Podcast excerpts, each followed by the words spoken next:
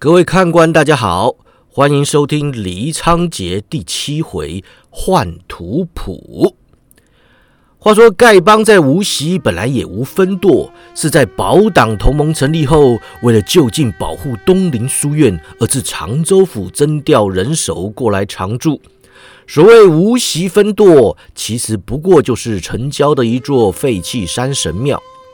丐帮弟子边跑边道：“呃，东厂番子突然将咱们团团围起，人数众多，武功也比书院里那些家伙高多了。徐长老眼见支持不住，竭力保住几名弟兄，突围出来救援。我离开的时候啊，分舵弟子已经死伤过半了。”柯晚清就问了：“除了我们之外，附近还有其他元首吗？”丐帮弟子答。范长老早先在应天府追查帮主之事，听说东林书院出事后，便即率众赶来。若是前往常州府求援的弟兄能够遇上范长老，定能将东厂番子杀的是落花流水。柯晚清点头啊，有范长老在，那就不愁了。郑恒洲一言不发，加紧奔跑。他内力在三人中最为深厚，奔跑迅速。柯晚清勉强还跟得上。那名丐帮弟子本就疲惫已极啊，加上内力不济，片刻过后便即远远甩开。柯晚清回头叫道：“霍大哥，你歇会儿，咱们先赶过去了。”两人沿着官道奔跑，出城一里后，转往一条山道，没多久便望见山神庙。庙里庙外一片漆黑啊，没有人影晃动，也听不见打斗声响。郑仁洲扬手让柯晚清放缓步伐，两人谨慎前进。来到近处，只见庙门外七横八竖躺了许多死尸啊，东厂和丐帮的人都有。柯万清跃上前去，意欲闪入庙门。郑恒洲一把就抓住他的手腕啊，摇了摇头，指向地上的一具丐帮尸首。柯万清与他一同蹲在尸体旁啊。郑恒洲抬起尸体的手背，月光下苍白异常，隐隐结了一层薄冰。郑恒洲掌心使劲儿，就听见咔啦一声，扯下一块结冰的皮肤。培元神功。郑恒洲低声道：“两人互看一眼，神情严肃。”郑恒洲凑到柯婉清耳边说道：“一会儿若见情况不对，立刻离开。”两人轻手轻脚来到庙门口，分至左右站定。郑恒洲微微探头，只见庙内与庙外一般躺了许多人呐，瞧模样还有几人尚有气息。郑恒洲使个眼色，要柯婉清先留在门外，自己咳嗽一声，大模大样的走了进去。他左顾右盼啊，确定没人偷袭，这才叫柯晚清一起进来。两人逐个检查过去，遇到尚未断气之人，便即拉到一旁啊。郑恒洲搬了三名活口，正自风血止血，突然听见柯晚清啊的一声啊，听来颇为惊慌。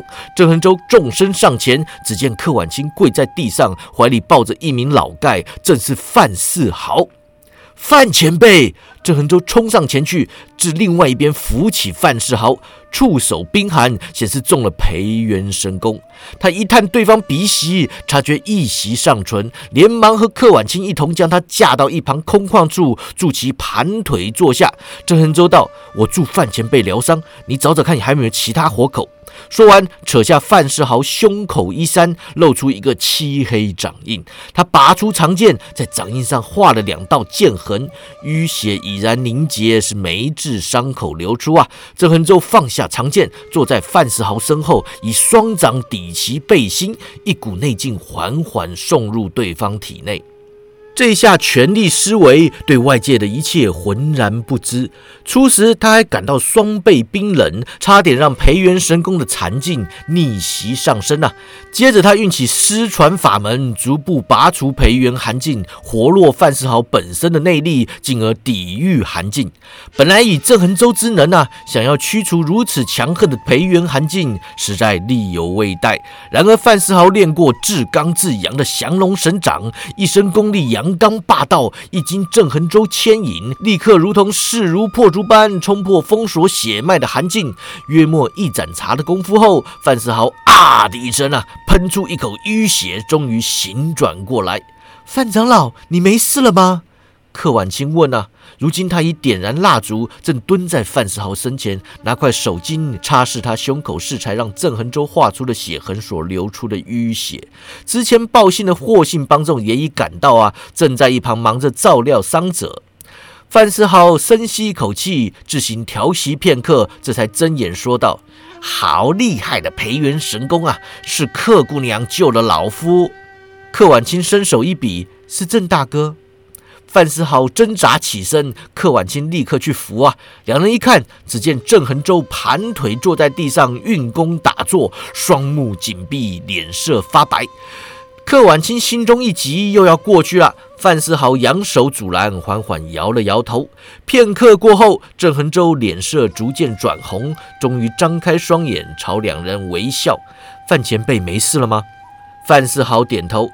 多谢郑少侠出手相救，想不到短短不到一个月，郑少侠的功力又升了一层啊！竟连培元神功都能应付。郑恒洲苦笑啊，这裴元长要是打在我自己身上，想要自救是千难万难。范前辈能够得救啊，还是因为本身功力深厚的缘故。范思豪点头啊。然则这培元神功的解救法门，似乎不是临时想出来的呀。郑恒洲道：“家师多年之前曾经中过培元掌，这运功解救的法门，其实是家师以切身教训领悟出来的。晚辈虽然学过，但是从未使用。令师中过培元掌，范世豪讶异啊。”啊，原来如此啊！那么令师脚上的残疾也是伤在培元神功之下喽？正是。郑恒洲力气渐复，站起身来问道：“前辈，这里究竟是怎么回事？是谁把你打伤的？”东厂曹文兴啊！范世豪道：“哎，我听说无锡分舵遇袭，立刻率人赶来。到达之时，徐长老已经遇害了。”我们与东厂翻指一场大战呐，杀得两败俱伤。最后我与曹文新队长伤在他的培元神功之下。郑恒洲就问：然而曹文新为什么没有赶尽杀绝呢？因为贵派刘掌门赶到，将东厂番子通通赶跑了。郑恒洲大惊啊！柳师弟啊，他跟曹文新对上了吗？他没怎么样吧？少侠不必担心，范世豪道：“曹文兴虽然将我打伤啊，但是我的降龙神掌也打散了他的培元劲。他若不经过一日调养，难以再运此功。刘掌门神功无敌，曹文兴受了内伤，无心恋战啊，对了几招便即撤退了。刘掌门追了下去，这会儿还没回来呢。”郑恒洲与柯婉清见范思豪已无大碍，便去相助丐帮其余活口啊！众人包扎完毕后，范思豪将郑克二人招到身前，说道：“郑少侠，我知道你急着想与刘掌门碰面啊，但是眼下丐帮有件大事，必须赶着去办。老夫身受重伤。”附近又没有其他丐帮高手能够及时赶来呀！此刻迫于无奈，老夫只好老起脸皮，请郑少侠帮这个忙了。范思豪武功气度皆令郑恒洲折服啊！加上这些日子与客婉清交好，今晚又与丐帮弟子协力抗敌，他早将丐帮当作自己人看待。如今范思豪说有帮中大事要他帮忙，郑恒洲义无反顾，立刻说道：“范前辈尽管吩咐，晚辈一定尽力去办。”范思豪道：“本帮龙帮主于月前失踪。”哎，郑恒洲听到这里，忍不住啊出声来。范世豪也不理会他呀，继续说下去。这个月来，咱们举帮上下都在找寻帮主的踪迹呀。之前老夫说无暇护送史公子，便是为了此事。郑恒洲道：“帮主失踪，这是贵帮头等大事，不知如今头绪有了吗？”有，是黑龙门。郑恒洲皱眉：“女真人。”不消说，又是为了降龙神掌来的。哎，正是。范世豪道：“黑龙门派人来送信啊，说龙帮主在他们手上，要咱们交出降龙神掌秘籍。料想他们原先掳走龙帮主，就是为了逼他交出图谱啊。龙帮主誓死不交，这才将主意打到咱们的头上来。想来龙帮主这一个月受尽折磨，此刻是生是死也难说得很呐。他叹一口气，跟着又说：“我派人回信，说是图谱不在身边，需要时间去取，相约半个月后，啊，也就是今日正午，在应天府南城门外十里亭交换帮主。”郑恒洲问：“范前辈是要我带图谱去与黑龙门交易？”“哎，是，真的降龙神掌图谱。”“是。”郑恒洲沉吟半晌，说道。前辈，不是晚辈怕事啊！以龙帮主那等神功，尚且失陷敌手，这降龙神掌图谱乃是贵帮至宝，要是在我手上失去，晚辈的罪过可就大了呀！范世豪道：“哎，此事原本难为呀，只要能够换回龙帮主的性命，即使神功失去，丐帮数万帮众也不会皱一下眉头的。”就怕黑龙门言而无信，收了图谱却不放人呐！那咱们为了此事部署已久，南直隶境内的帮中好手都已调了过来啊！想不到今日却好端端的栽在东厂的手里。眼下放眼应天府，本帮无人能担此任，余下的帮众都是寻常弟子啊，顶多站出去唬唬人，要是动起手来可不行了。郑少侠武功既高，又有应变之才，此事你若办不成，别人一样办不成。郑少侠若是不去啊，劳教花子只好硬着头皮自己上了。郑恒州道：“哎，我没说不去啊，只是怕坏事。要是我师弟跟我同去，那就万无一失了。”范世豪摇头：“我昨日在应天府已经会过刘掌门呐。”他身上另有要物，刻不容缓，我们也不好开口求他相助。如今为了救援丐帮，耽误了行程，说不定已经坏了他的大事了。这件事情呢，还是麻烦郑少侠去办就对了。尽力而为。郑恒洲点头啊，前辈有和我师弟提起遇上我的事情吗？哎，自然有提啊。范世豪笑道。刘掌门请我，若是再遇见你啊，帮他带个口信。少林方丈妙空大师会同华山派掌门天恒子及令师三人，您于三月十五在武昌府举行英雄大会，盼你到时候能够抽空赶去相会。多谢前辈转告。范世豪勉强起身，郑克两人上前搀扶。范世豪道。刘掌门追击曹文兴啊，不知结果如何？咱们继续待在这里，难保东厂不会再度找上门来。还是啊，走为上策。此地死难的帮众，改天我再派人来收就是了。十余名丐帮弟子互相搀扶，步出山神庙。范世豪自怀中取出降龙神掌图谱，交与郑恒洲，说道。郑少侠，你与客姑娘先走吧。明日正午十里亭之约，可得养足精神再去赴约。柯婉清担心帮众安危，想要护送一程。范世豪艰巨啊！救援帮主乃是本帮头等大事，你身为丐帮弟子，自当以大局为重。咱们这些老骨头啊，死不了的。你快随郑少侠去吧。郑恒洲与柯晚清告别丐帮诸人，在山道上拉了两匹东厂的官马，连夜赶往应天府。天还没亮啊，已经抵达城南十里亭。两人昨日赶了一天的路啊，晚上又打打杀杀，深夜还助人疗伤，早已累坏了。那十里亭旁啊，有几间搭棚，乃是专做往来旅客生意的茶馆及摊贩呐。郑恒洲为免关马麻烦呢，将两匹马放了，径自拉开搭棚，搬出桌椅，与柯婉清趴在桌上小妹。天亮后，茶馆开门做生意，见到两人也不打扰，自让他们睡去。官道上偶有连夜赶路的旅客如此休憩啊，遇上不客气的，还会直接爬上桌子去睡。茶掌柜的做旅客生意，与人方便，自己方便呐。反正天才刚亮，也没多少生意。两人这一觉足足睡了两个多时辰，若不是睡到手酸屁股疼啊，只怕还有的睡的。睡醒之后，郑恒洲跟茶掌柜的啊，沏了一壶好茶，叫点瓜果点心，一面吃喝啊，一面望着旁边的十里亭。柯晚清喝茶无味，又想找酒啊。附近有面摊，有菜摊，就是没有卖酒的。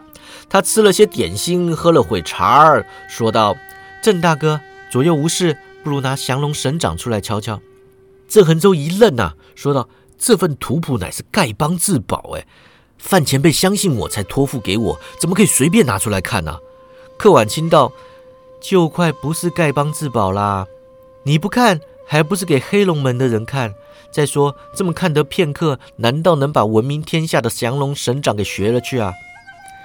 郑恒洲震慑道：“我已经打定主意，救回龙帮主后，一定要想办法夺回图谱。无论如何，绝对不能让中原绝学流传关外。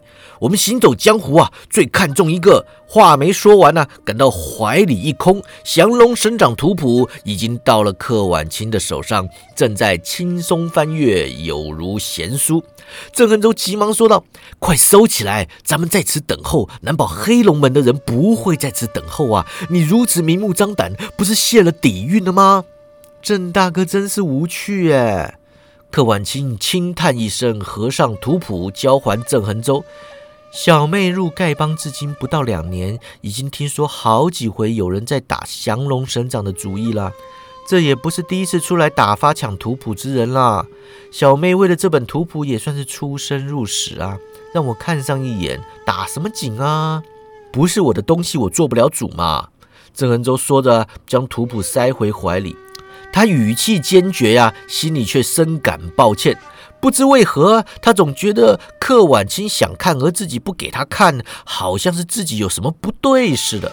如果这本图谱啊不是丐帮之物，莫说他想看看，就是他想拿去了，郑恒洲也不会多说什么。他向来不贪图非分之物啊，即使在见识过范长老的身手，对降龙神掌心生向往，然而东西不是他的，他就不会看。原来客姑娘加入丐帮不到两年呐。郑恒洲怕他生气，找话聊说：“其实以客姑娘的身手，纵使家道中落，也可以孤身行走江湖，怎么会想要加入丐帮呢？”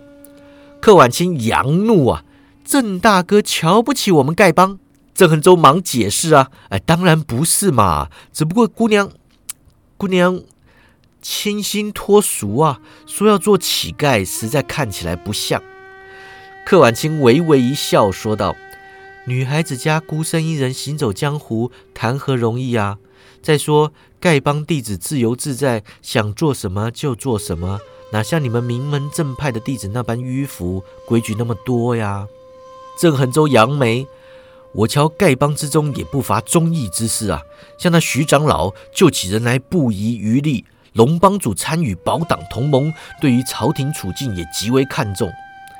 柯晚清说。还不是让形势所逼吗？能够不管国家大事，谁想去管国家大事啊？小妹加入丐帮，原想自由自在的过日子，想不到进了丐帮之后，真是没有一天闲得下来。两年之间，足迹几乎踏遍两京十三省啊，连乞丐都得去管国家大事，你说这到底所谓何来呢？两人相对默然，片刻过后，郑恒洲轻声道。只希望这一切赶快过去啊！在我们有生之年，能够见识到太平盛世。柯晚清哼的一声，冷笑道：“自从万历年间，皇上就不理朝政，将一切交给朝臣与宦官去缴获。不理朝政，原来就是大明朱家的传统啊！想要等到太平盛世，只如痴人说梦。”他话锋一转，说道：“别扯那个啦。”一会儿交换图谱，郑大哥打算怎么做？郑恒洲道：“要怎么做，得看对方怎么做。如果他们带了龙帮主来，一手教人，一手教谱，事情当然再简单不过了。不过我瞧事情不会这么简单，那咱们也得让事情更加复杂才好啊。柯婉清笑道：“柯姑娘的意思？”柯婉清凑上前去，一副阴谋算计的模样，把图谱分成两半，你一半，我一半。咱们先交半本，等到龙帮主到手之后，再交给他们另外半本，或是不交，由郑大哥决定。郑恒洲道：“我也是这个想法，只是客姑娘身怀半本图谱，担的风险可就大了。”郑大哥担心小妹，小妹十分开心。柯婉清话是这么说啊，语气中却充满了嘲讽的意味。郑大哥身怀半本图谱，小妹也怕你危险呐。事在人为，咱们不必客套。说完呢，他又自郑恒洲怀里偷出图谱，摊开树叶，扯成两半，将前半部图谱交还郑恒洲，自己留下后半部。单凭咱们此刻实力，想要救回龙帮主，这图谱多半还是得交出去的。问题在于事后郑大哥打算怎么追回呢？郑恒洲摸摸脑袋，说道：“想个法子跟踪对方。”柯婉清摇摇头：“黑龙门的人可不是傻子。”他转过头去，朝迎面走来的一名乞丐招手：“臭要饭的，过来，过来！”那乞丐奔了过来，鞠躬哈腰，说道：“多谢姑娘赏钱。”柯婉清取出一锭银子，丢到乞丐手里的破碗里。那乞丐不住道谢，同时压低声音说道。帮众已经分派好了，对方一露面，咱们就有人盯上。柯婉清又赏他的五两银子，说道：“去弄点好衣服穿，怕人不知道你是乞丐吗？”丐帮弟子不住道谢啊，倒退离开。郑恒洲早就瞧见那名乞丐在附近乞讨啊，只是柯婉清不动声色，他也就不多说什么。这时见乞丐离开，他就问道：“范长老不是说丐帮没有高手吗？”柯婉清说。丐帮声名远播，可不是光建立在武功高强之上。咱们人数多，势力广，混在人群中不易引人注目，能够掌握各式各样的消息，才是丐帮真正厉害的地方。郑大哥当差多年，难道不曾与丐帮打过交道吗？见郑恒洲点头啊，他继续道。之前只因不知对头是谁，搜寻帮主难有进展。今日只要对头现身，咱们绝对不会跟丢他们的行踪。两人继续喝茶，留心路过的人物，一直留心到正午将至，也看不出什么不对劲的地方。两人商议已定啊，先由郑恒洲出面交涉。柯婉清伺机而动。郑恒洲放下茶杯，站起身来，打算先去附近绕绕，再去十里亭，让对方以为他孤身前来。正要离开啊，柯婉清却轻轻抓住他的手背。郑恒洲低头看他，只见他微微一笑，说声：“郑大哥，小心点。”郑恒洲心中一荡，说道：“你也是。”说完离开。他向北而行，走出一里之外，这才折返回来。来到十里亭时，亭里已经坐了一人。此人约莫四十来岁年纪，人高马大，一身黑衣，腰间系了一把长剑，国字脸，八字须，瞧模样呢，也与中原人士无异。郑恒洲定睛一看，附近并无其他像是同党或囚犯之人呢。他又向茶馆看去，柯婉清还在原位喝茶。郑恒洲步入凉亭，一言不发，走到黑衣人对面坐下。黑衣人扬眉瞧他，跟着左顾右盼，确定没有其他人跟上来。他开门见山道：“你不是丐帮的人。”郑恒洲说：“我为丐帮做事。”黑衣人神色怀疑：“那图谱呢？”郑恒洲问：“龙帮主呢？”你交出图谱，咱们自然放人。郑恒洲自怀中取出半部图谱，抛在桌上。黑衣人喜形于色，连忙拿起翻阅。他降龙神掌啊，总算是落入我。哎，话没说完，笑容一僵，怒道：“是为什么只有半本呢？”郑恒洲沉声道。交出龙帮主，自然给你另外半本。黑衣人凝望他片刻啊，多半是在考虑能不能以武力逼他交书。郑恒周倒也不怕他动手啊，武林中谁不知道丐帮别的没有，就是人多。对方就算再蠢，也不会相信他孤身前来呀。现在动手，他未必讨得到好处。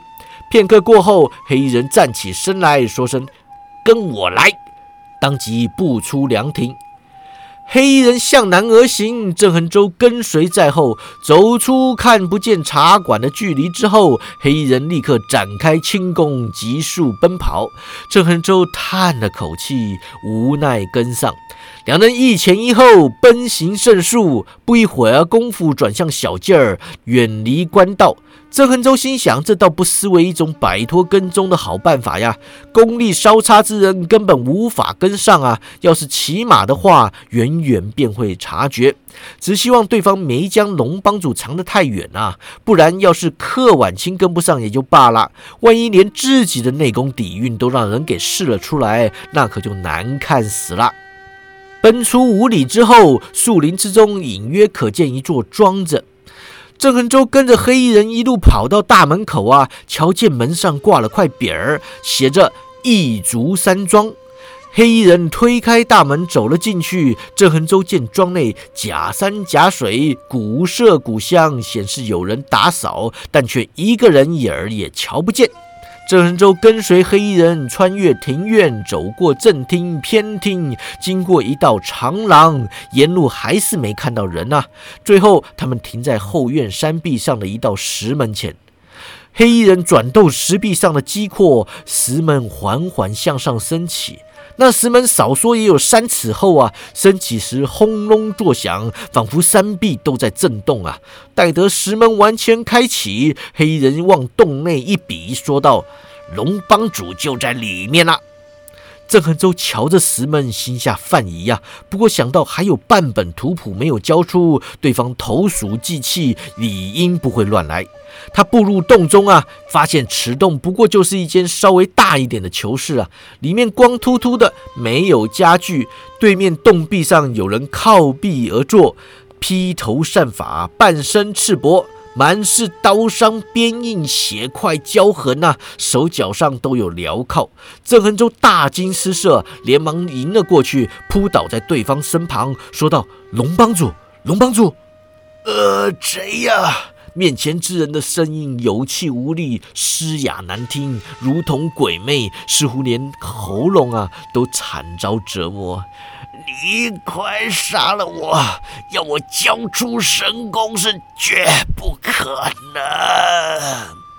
郑恩洲想要出手扶他呀，却发现他体无完肤，竟然没有下手的地方啊！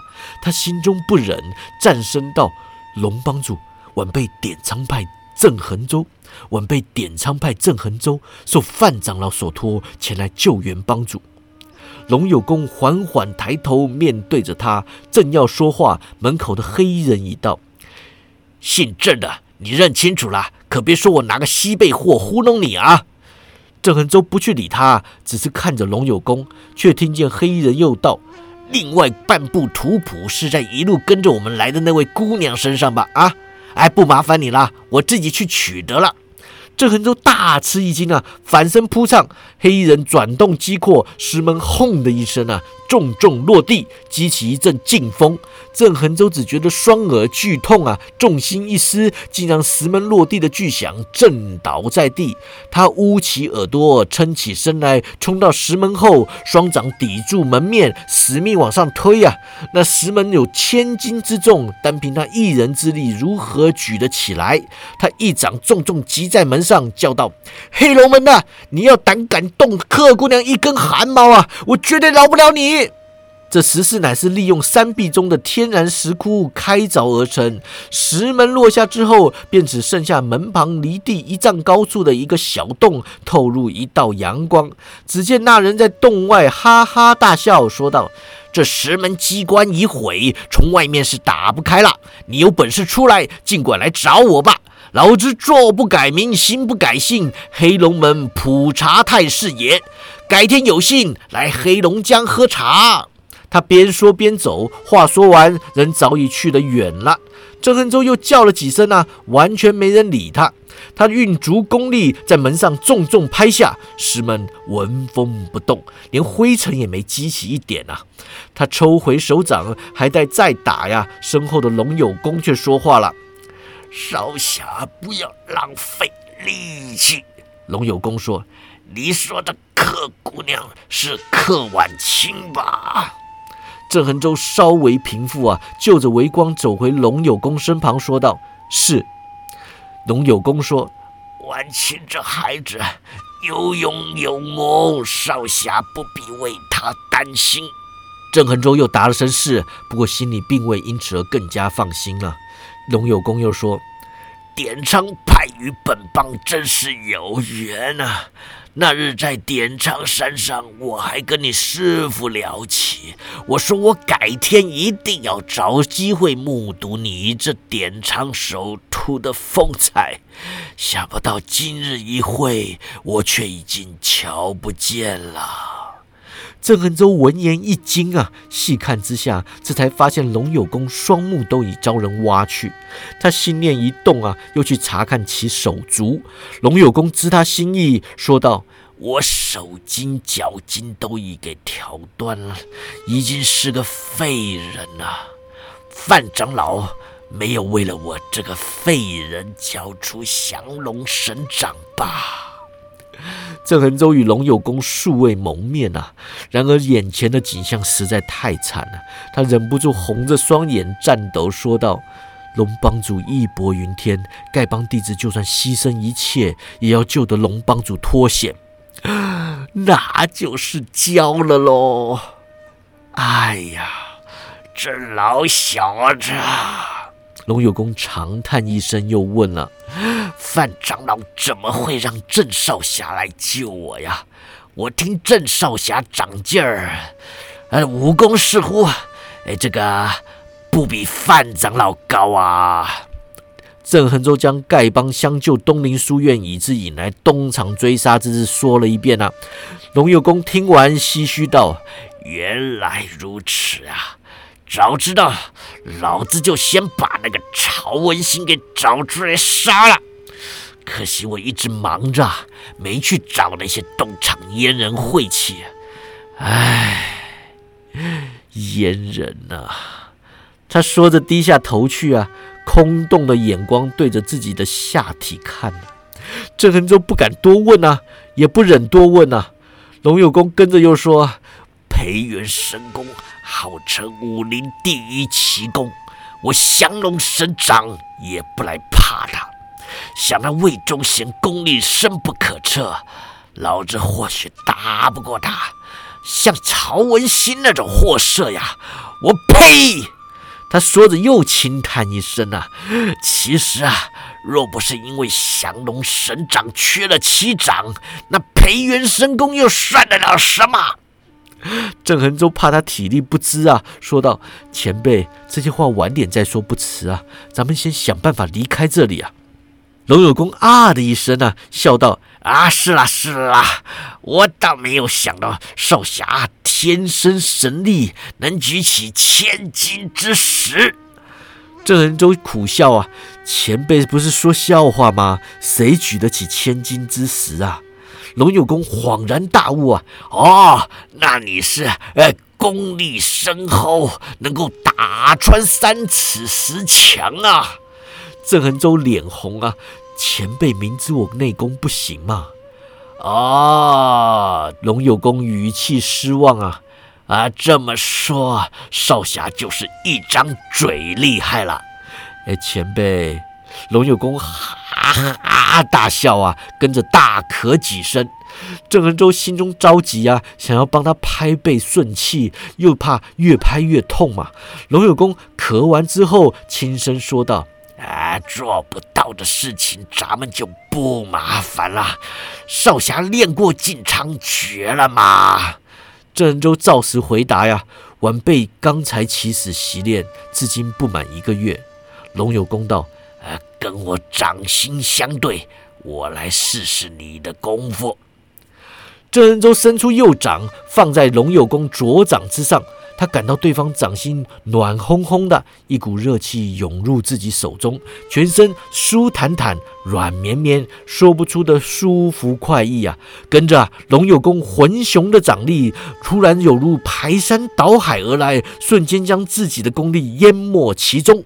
郑恩州大吃一惊啊，直觉想要缩手，但是龙有功掌中仿佛有一股黏力啊，始终黏着不放。郑恩州感觉自己像是一叶孤舟啊，行驶于汪洋之上，再也无力掌握自己的命运。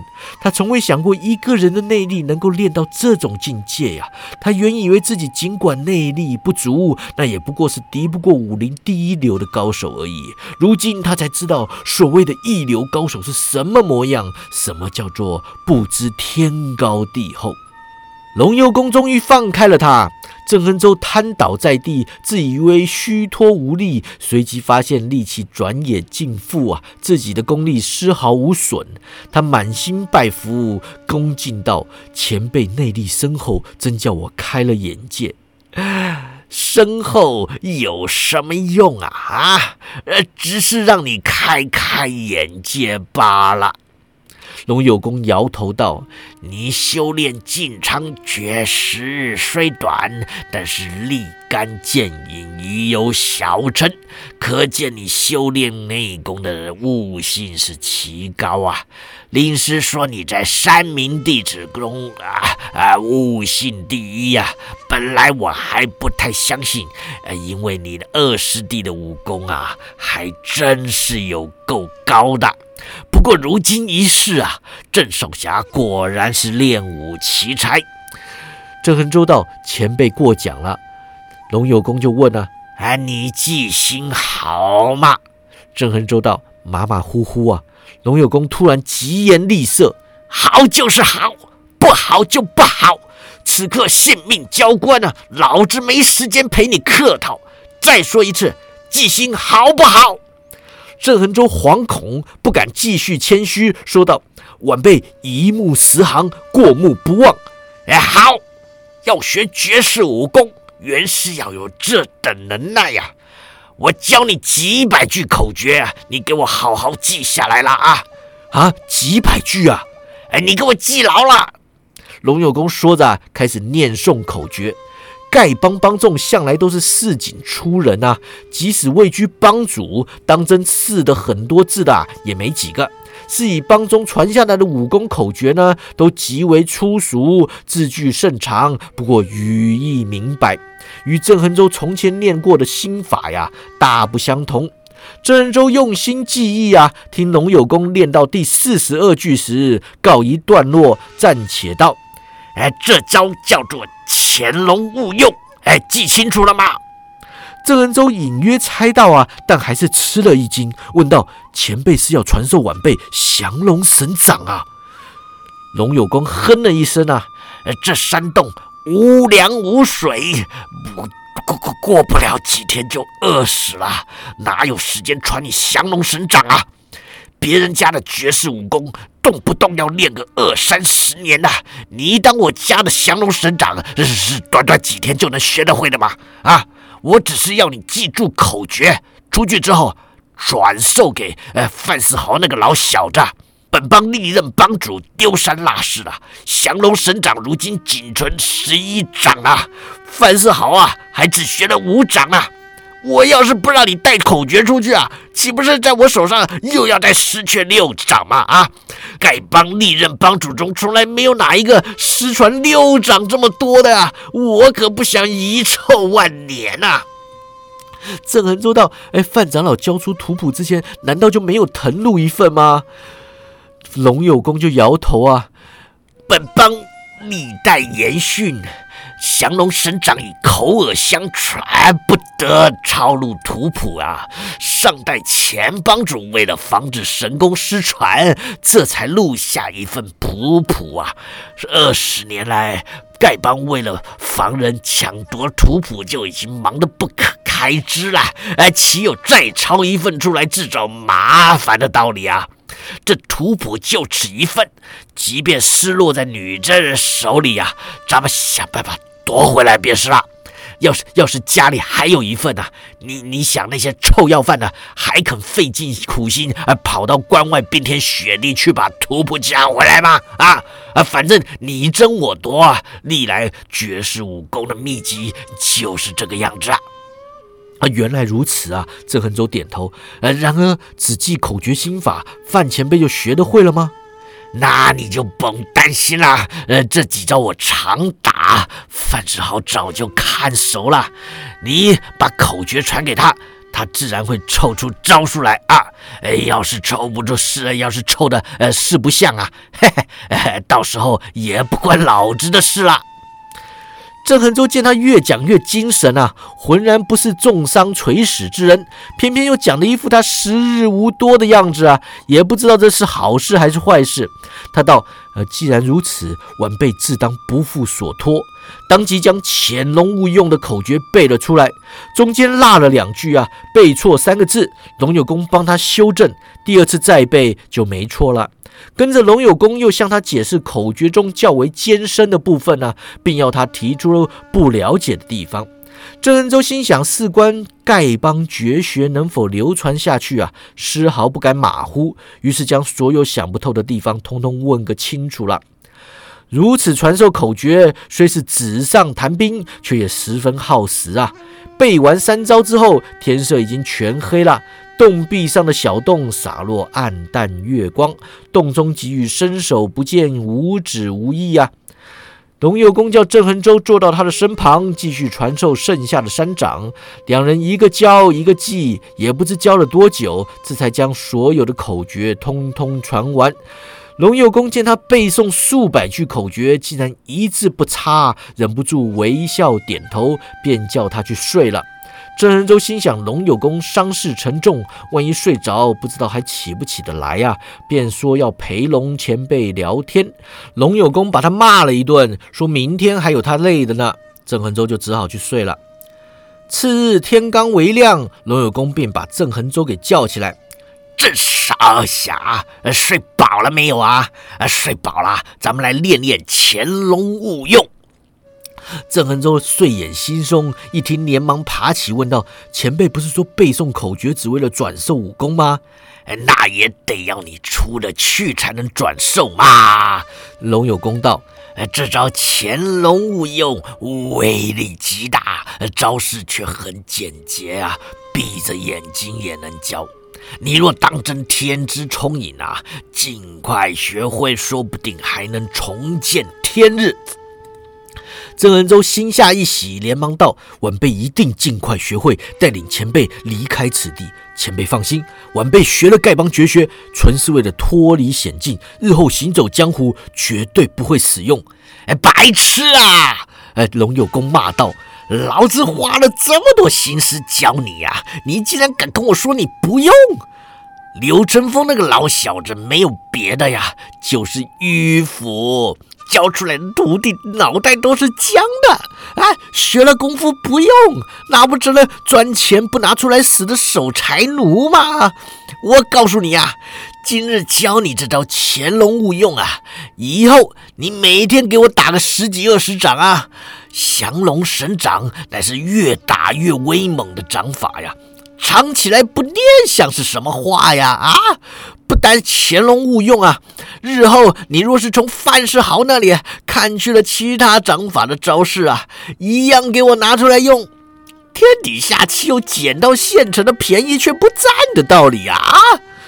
郑恒洲惶恐道：“前辈教训的是，你给给我捏！哎，是龙有功开始教他潜龙勿用啊。”如何出掌？如何行招？如何处该弯呢？何处该直啊？龙有功通通用说的。他眼不识物啊，手足不能动弹，全凭郑恒洲出掌发招的劲道判断什么地方做错了。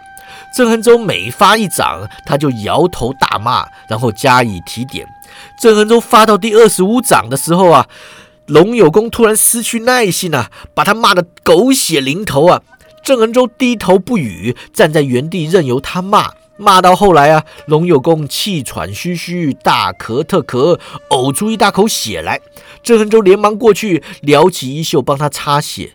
龙有功长叹一声啊，摇了摇头说道：“都怪我眼睛瞎了，不然凭你的资质，早该做对了。”前辈，先休息一下吧。如此练功，你比我还累啊！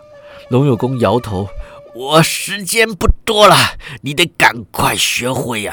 要是我死了，你就出不去了。”郑恒洲生怕自己练功太笨，活生生把龙有功给气死啊！接下来每一掌啊，都仔细钻研，这才发掌。戴德打到第三十七掌的时候，突然感到气息流畅，内劲如同百川汇聚般聚于双掌之间，当即一声轻笑，推掌而出。这一掌热腾腾、火辣辣，带动周遭气流，竟然隐隐有隔空发掌之势。一掌打完之后，他整个人精神气爽，喜不自禁地瞧着自己的手掌。哎，你鬼叫什么呀？龙有功说：“没出息呀，才刚打出点样子来，你就满足了啊？哎，凭你这点威力来跟老子对掌，非得把你震飞个十万八千里不可呀！哎，罢了，这掌也勉强称得上是潜龙勿用啊。等你练个十年八年呐，当可跻身武林一流高手的境界。”他转向门口，现在啊，你去打那石门试试看。郑恩洲来到门口啊，摆开架势，气沉丹田，鬼叫一声啊，将那潜龙勿用的掌力狠狠地击在石门上。就听见一声巨响，震落了许多灰尘啊，那石门依然是毫发无伤。郑恩洲满心沮丧，回头道：“前辈，这不成啊！”龙有功说：“哎，废话，那三尺厚的天然巨石，你一掌想怎么样啊？”郑仁洲问：“那怎么办呢？”龙有功答：“你先打个一百掌再说呀。”郑恒洲二话不说呀，挥掌在上。降龙神掌威猛无比啊，打在石门上，反震之力也强。郑恩洲才打了几掌啊，两条手背便感到酸麻呀，掌心红彤彤的，甚是疼痛。他心知龙有功伤势沉重，一心只想带他回去见丐帮帮众一面啊，是以也不抱怨，只是一掌一掌的劈出。然而降龙神掌甚耗内力，他打个十掌啊，便感虚脱，必须休息片刻才能起身再打。龙有功见他疲累啊，也就不再责骂，只是安安静静的听他出掌。偶尔出言指导几句，如此打打停停啊，洞壁上小洞洒落的阳光越走越斜，眼看天快黑了，郑恒洲也才打了七十二掌，他累到了气都喘不动了，瘫在龙有功身旁休息片刻，这才边喘边道：“前辈啊，你这身武功，就算不是天下第一，也该算是天下第二了吧？”黑龙门那个普查太有什么本事，竟然能够请你来此啊？哪有什么本事啊？还不是我自己呃贪杯好酒，让他逮到机会下毒嘛！龙有功恨恨地说：“呀，我告诉你啊，行走江湖不能光靠武功厉害，最要紧的还是脑袋要灵光嘛，不能随随便便找人家道啊！普查太那家伙的真实功夫啊！”本来比你强一点，先向你学了潜龙勿用，也就不必怕他了。将来有机会遇上他呀，可别忘了帮我报仇。啊，孔夫子说呀，要以直报怨。你也不用把他整治成我这个样子啊，只需要割了他的软蛋赔我便是了。郑恒洲无言以对啊。哎，他奶奶的，老子没了软蛋呐，做人还有什么乐趣啊啊？空有一身内功，还是废人一个啊？难道要和那些太监一样去练培元神功吗？来呀，咱们爷儿俩一块打烂这扇石门！郑恒洲一听，连忙摇手：“哎，前辈万万不可呀！”龙有功奇道：“哎，不可什么呀？”咦，郑恒洲一愣啊，哦，我我还以为前辈是要把功力传到晚辈身上。龙有功哈哈大笑：“哎，你这小子江湖传说啊，听太多了吧？哎，功力这么好传的话，谁还有空练功夫啊？每个师傅死前把功力传给徒弟就好了。郑恒洲脸色一红啊，难为情的说：“那前辈是想你把我背在身上啊，我透过你的双掌发劲儿。”郑和州一言背起龙有功啊，手脚镣铐叮当作响啊。他们来到石门前，这个郑恒州摆好架势，说道：“前辈，我要动手了。”龙有功二的一声啊，前运内功。郑恒州当即感到一股绵绵不绝的内力窜入丹田，仿佛一座小池塘遇上倾盆大雨，转眼漫出岸来，非得找地方宣泄不可。他长笑一声，一招潜龙勿用推了出去，重重击在石门之上。这一掌的威力不可同日而语啊！竟在石门之上留下两个浅浅的掌印，掌印室中裂痕密布。龙有功叫道：“再来！”郑恒洲一言出掌啊，将石门打的是碎石乱飞呀。出到第三掌时，就听见轰然一声巨响，石门居然给打穿一条大洞啊！上半截石门整个向外飞出，这才重重落地。郑恒周甩甩双掌，纵跃而出，在石门旁蹲下身来，将龙有功放下。前辈，这实在是太厉害！哎，郑恒这话还没说完呢，却见龙有功脸色惨白，就连嘴唇也无半分血色，吓得连忙将他拥入怀中，叫道：“前辈，前辈！”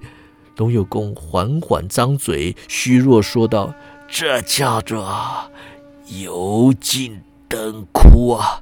我已回天乏术了。”我给你过内力，郑恒洲说着，便要扶起龙有功，盘腿坐起啊！不必。龙有功摇头。你可知道范长老为什么找你一个外人前来救我呀？郑恒洲心情激动，只是摇头。因为只有你这等奇才，方能这么短的时间内。传我神功，龙有功咳嗽一声啊，一口鲜血溅在郑恒洲脸上。范长老年事已高，接任帮主也做不长久，日后丐帮啊，劳烦郑少侠多担待了。郑恒洲双眼含泪，一滴一滴都滴在龙有功的脸上。龙有功出气多入气少，挣扎说道：“降龙神掌要天天练。”哎，天天练，莫要追了，追了我，追。郑恒洲握住龙有功的手，气道：“我会的，前辈，我我会练，我我一定天天练。”龙有功嘴角上扬，露出最后一个笑容，就此死去了。他与郑恒洲虽无师徒之名，却有师徒之实。尽管相识不到两日，郑恒洲却觉得像是痛失亲人一般。他抱着龙有功，愣愣地坐在原地，直到日落西山，天色暗到就连龙有功的五官也看不清楚为止。接着天上落下倾盆大雨。欲知后事如何，且听下回分解。